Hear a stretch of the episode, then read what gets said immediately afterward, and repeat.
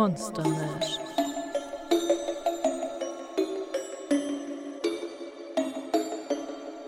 Herzlich willkommen, geneigte Zuhörerschaft. Heute möchte ich euch von einem besonderen Ereignis berichten. Es ist eine große Ehre und bedeutet viel Verantwortung, Kommendes kommentieren zu dürfen. Ich bin selbst gespannt auf die Geschehnisse, die uns im Folgenden erwarten werden.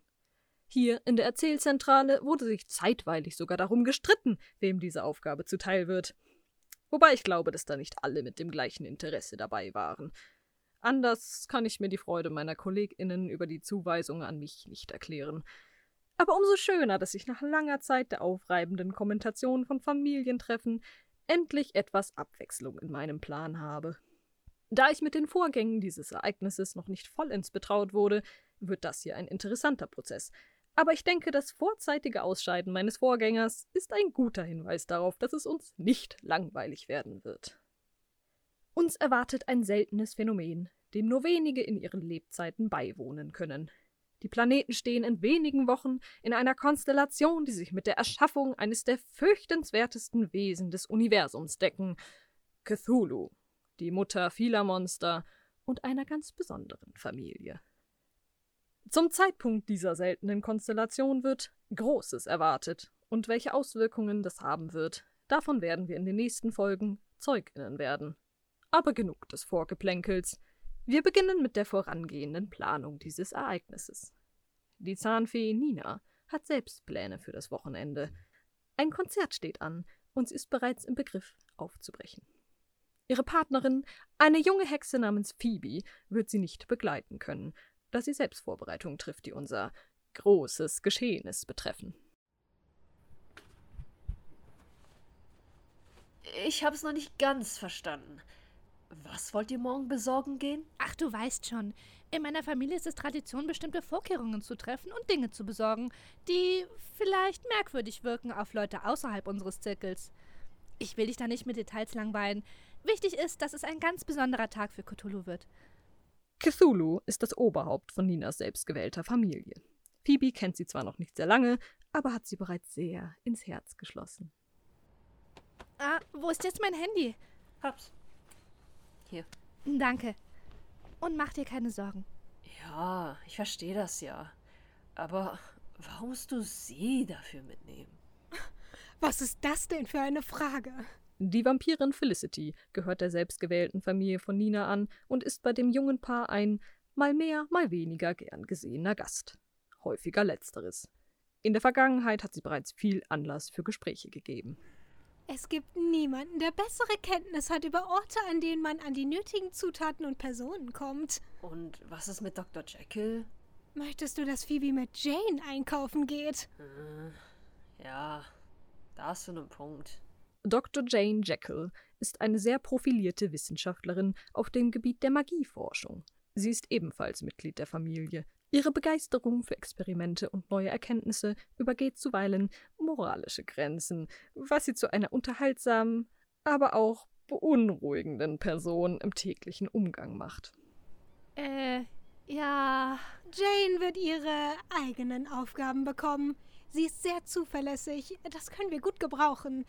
Aber wir müssen vorsichtig sein, dass sie nicht aus Versehen etwas gegenüber Cthulhu verrät.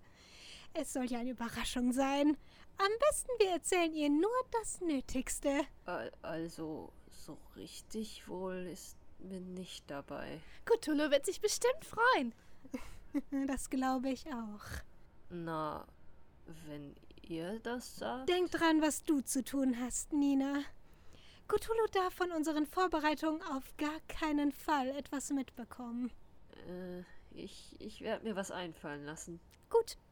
Ich schreibe dir dann den Veranstaltungsort, wo wir sie beschwören werden, sobald es fest gebucht ist. Ist ja noch ein bisschen hin. Okay. Cool. Cool. Alles klar. Wir machen uns dann mal auf den Weg. Habt ihr auch ganz viel Spaß. Sascha kommt bestimmt gleich. Ich schreibe ihr lieber nochmal. Vielleicht schläft sie ja. Bisschen früh. Noch. Oh. Sascha ist, wie so häufig, spät dran. Die Werwölfin lebt nach ihrem eigenen Rhythmus. Sie ist eine von Ninas engsten Freundinnen und die Person, die sie ursprünglich in die Familie eingeführt hat. Na, naja, Solange wir es rechtzeitig noch zum Einlass schaffen, bevor alles total voll ist. Ihr schafft das schon. Viel Glück. Mach's gut. Tschüss.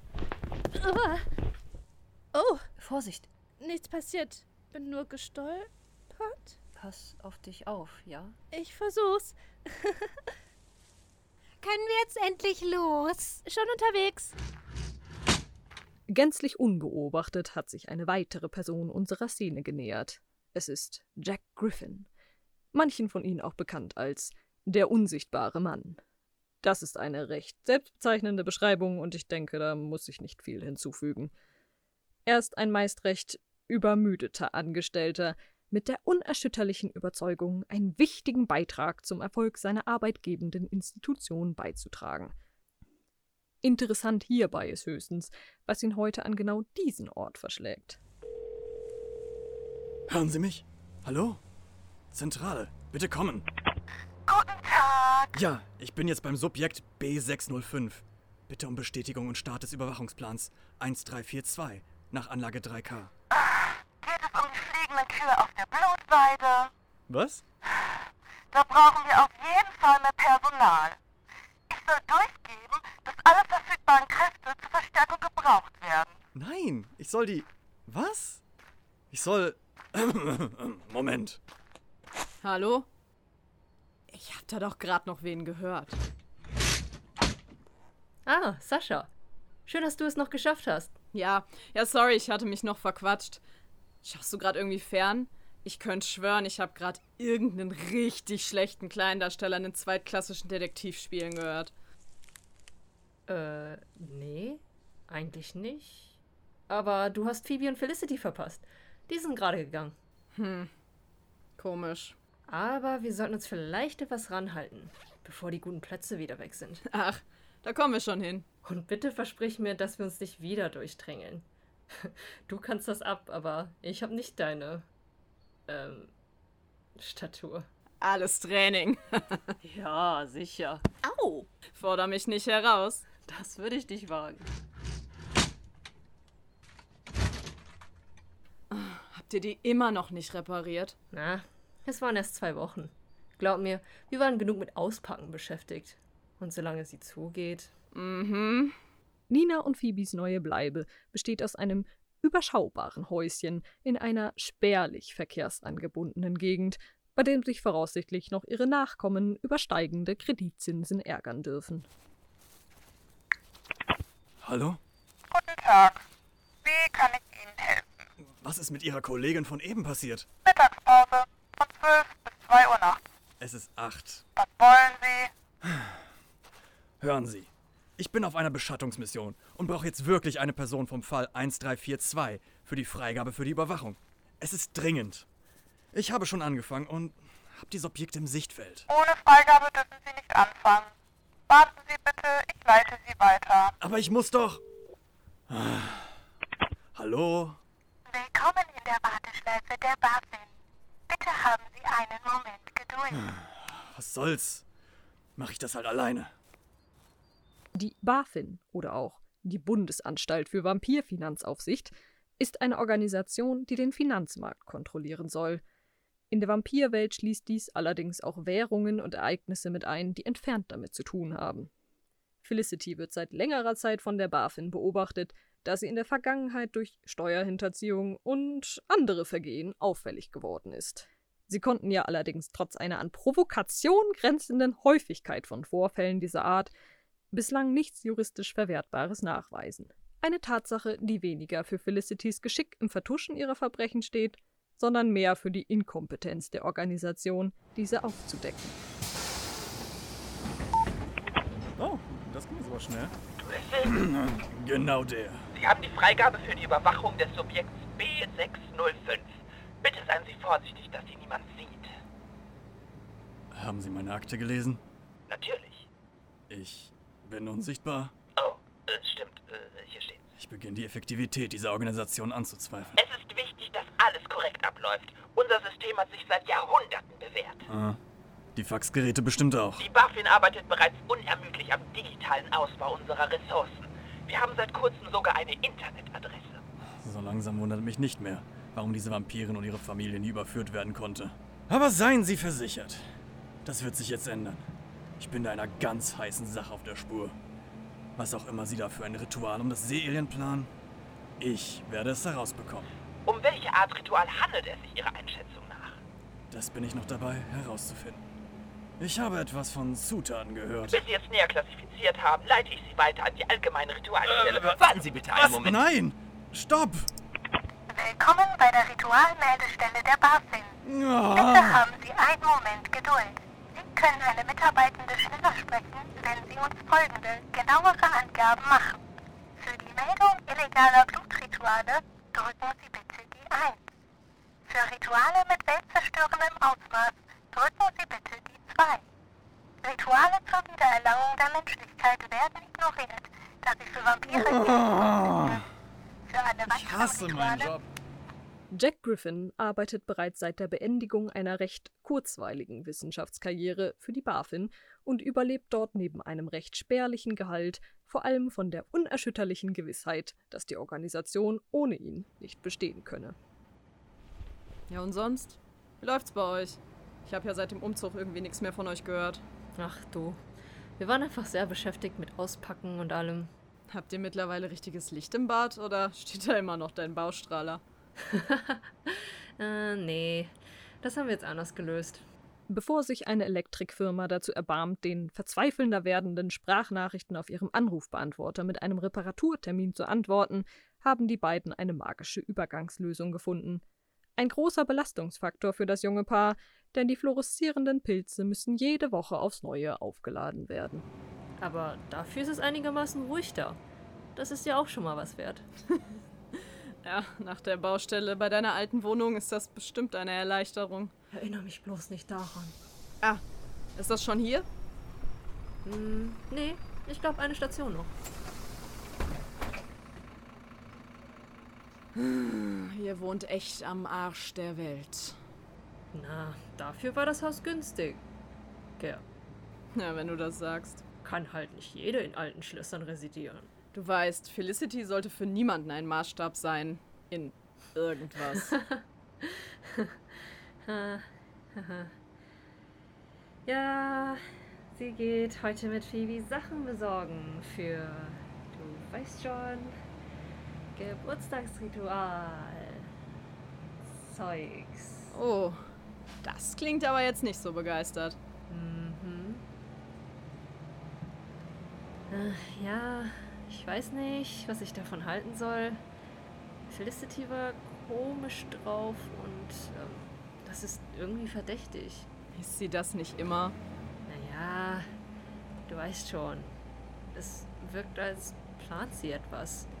Und Phoebe kennt sie noch nicht so gut. Hm. Ich glaube nicht, dass Felicity irgendwas vorhat. Warum auch? Ich weiß es nicht. Aber falls ja, möchte ich nicht, dass Phoebe da reingezogen wird. Sie kann sich bestimmt gut selbst ein Bild davon machen, was Felicity da macht. Ich finde ehrlich gesagt eher beruhigend, dass sie das nicht mit Jane zusammen macht. So ist wenigstens eine Person mit intaktem moralischen Kompass dabei. Ah, Oh, hier müssen wir jetzt aber raus. oh, Entschuldigung. Alles klar. Ich dachte nur, da wäre. Ach, nichts. Das klingt doch schon ganz gut. Das ist noch der Soundcheck. Oh, Entspann dich. Heute Abend musst du dir da keine Gedanken mehr drum machen. Und falls es dich beruhigt, für die Gästeliste bin immer noch ich zuständig. Das heißt, Felicity kann keine weiteren schlechten Einflüsse für deine Liebste mitbringen. Jedenfalls keine, die ich nicht abgesegnet habe. Sascha! wo sind die Tickets, Sascha? Irgendwo hier. Hast du in deinen Taschen nachgesehen? Natürlich habe ich in meinen Taschen.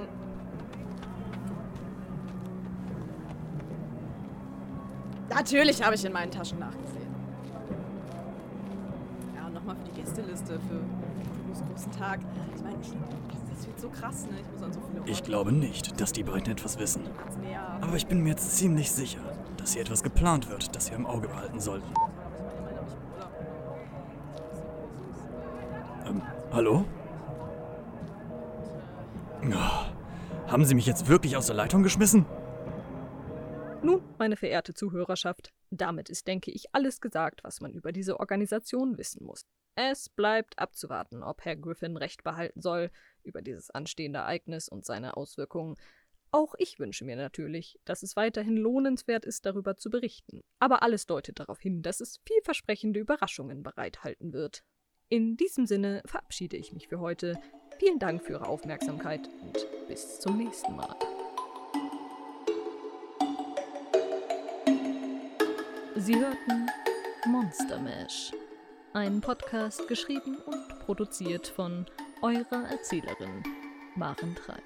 In den weiteren Rollen hörten Sie Ying Ching Wang als Nina, Liza Kellendorfer als Phoebe, Laura Sophie Giorgio als Felicity, Sebastian Schön als Jack Griffin, Nadine Funk als Sascha. Als Beamte der BaFin hörten Sie Annika Nims Eva Everhardt, Laura Sophie Giorgio als Warteschleife der BaFin und Dirk Neugebauer als Jonah Sheridan.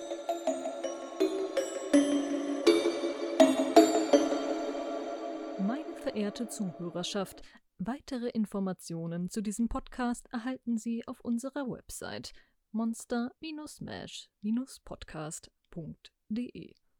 Dort erfahren Sie mehr über die Charaktere und die Geschichte von Monster Mash. Unterstützen Sie uns auch gerne auf iTunes mit einer positiven Bewertung oder folgen Sie unserem Instagram-Kanal monstermash.podcast. Dort erhalten Sie auch aktuelle Informationen, exklusive Blicke hinter die Kulissen und die Möglichkeit, uns einen Kommentar zu schreiben. Vielen Dank für Ihre Aufmerksamkeit.